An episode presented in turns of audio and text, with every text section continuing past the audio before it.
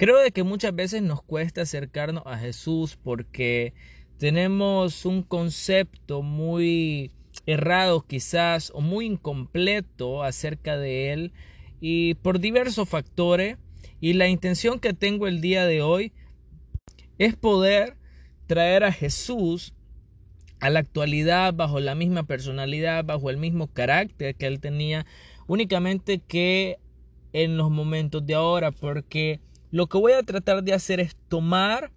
la trayectoria de Jesús, la historia de Jesús, eh, su personalidad, su carácter y traerlo de la cultura en la que está el contexto escrito, traerlo a hoy, para que de esa manera podamos entenderlo de una manera un poco más eh, comprensible y quizá eso nos pueda abrir el entendimiento y nos pueda fomentar en nuestro corazón que nos podamos acercar a Él. Yo creo que hoy Jesús, eh,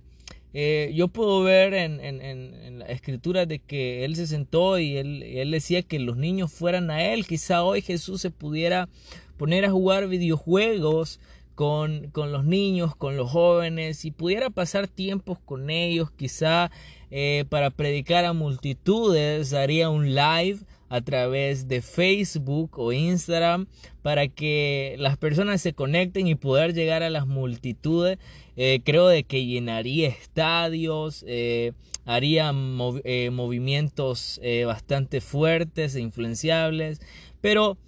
Jesús eh, para la juventud creo que sería alguien súper tranquilo, súper buena onda, alguien con quien platicar, alguien con el que tú pudieras compartir de tu día, alguien con el que tú le puedes compartir tus temores, alguien que te va a aconsejar de literalmente la mejor manera posible, pero necesitamos tener ese concepto de él, o sea, no tener eh, solo al Jesús de la cultura en la que se habla en el contexto, eh, porque él, él estuvo exactamente en esa cultura, pero necesitamos traer su personalidad y su carácter a hoy para poder tener una relación con él hoy, bajo la cultura que tengo hoy. No me refiero a acoplar a Jesús al sistema, sino actualizar a la personalidad el carácter de Jesús a la actualidad para yo poder relacionarme con Él de una manera más